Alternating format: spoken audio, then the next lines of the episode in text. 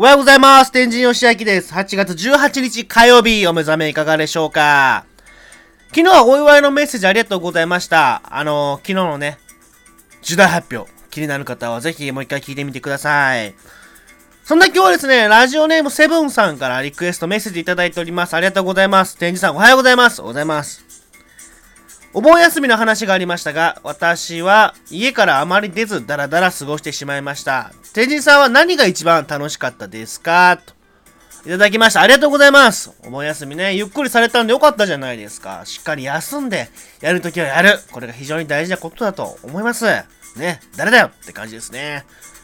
私はですね、あの、お伝えした通り、そんなに遠出はせずに、あの、いろいろ取り組んでて、またそんな話もできればなと思うんですけども、ナンバーワンを決めるとすれば、なんだかんだちょっとだけしたお出かけが一つありまして、それが、京都は亀岡の京都サンガスタジアムにサッカーの試合見に行ったんですよね。あのもちろん、時間をずらしてですね、非常に空いてる時間、早めの時間にバーって行って、電車も空いてたし、中もですね、もちろんオープンエアだし、横の距離は取れるので、まあ安全に見ることができたんですけども、あのー、改めてどうですか？この、こんな状況下になってからスポーツの試合見に行った方いらっしゃいますかね？なかなかいらっしゃらないかと思うんですけど、私も初めて行ったんですが、すごい異様な雰囲気に包まれてました。もちろんあの、スタジアム見渡してね、試合が始まっても、スタジアムはあまり埋まってないんですよ。結局3000人だったんで、キャパの7分、6分の1、7分の1しか入ってないんですよね。で、試合始まるんですけど、応援歌とかが誰も歌うわけでもなく、黙々と目の前でサッカーが繰り広げられたわけですよ。なんていうかこう、ちょっと練習試合みたいなぐらいの雰囲気だけど公式戦ってことで、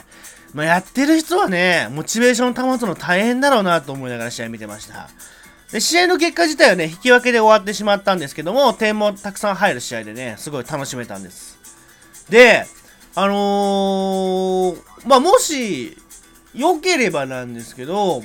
まあ、スタジアムとかで試合見たいなっていう方は、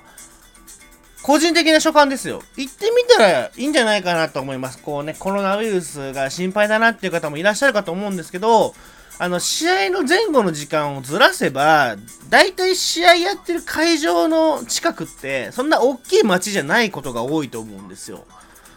まあ、それやっぱ土地が必要なんでね、スタジアムとか作るのには。そう考えると、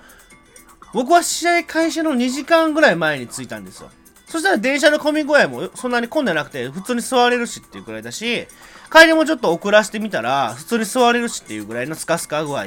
だったんですよ。入場制限もかかってるので、そんなに混まないと思います。なので、ぜひ行きたいなっていう方は、自分の好きなチームを応援しに行ってみてください。ただね、マジで水分だけは取らないとやばいっすよ。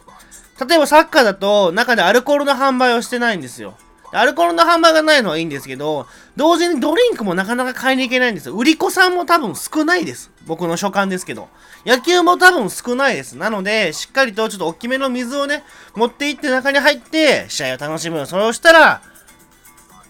まあちょっとね、このコロナ禍の前の楽しい生活を思い出せるんじゃないかなと思います。ぜひおすすめなので行ってみてください。8月18日、セブンさん、メッセージありがとうございました。そんで今日リクエストいただいたのはですね、高校野球やってますよね。今日は高校野球の日だそうで、なるほどっていうことなんですが、今回のテーマソングは、安西カレンの僕らは強くなれるという曲でした。天神タイムまた明日バイバイ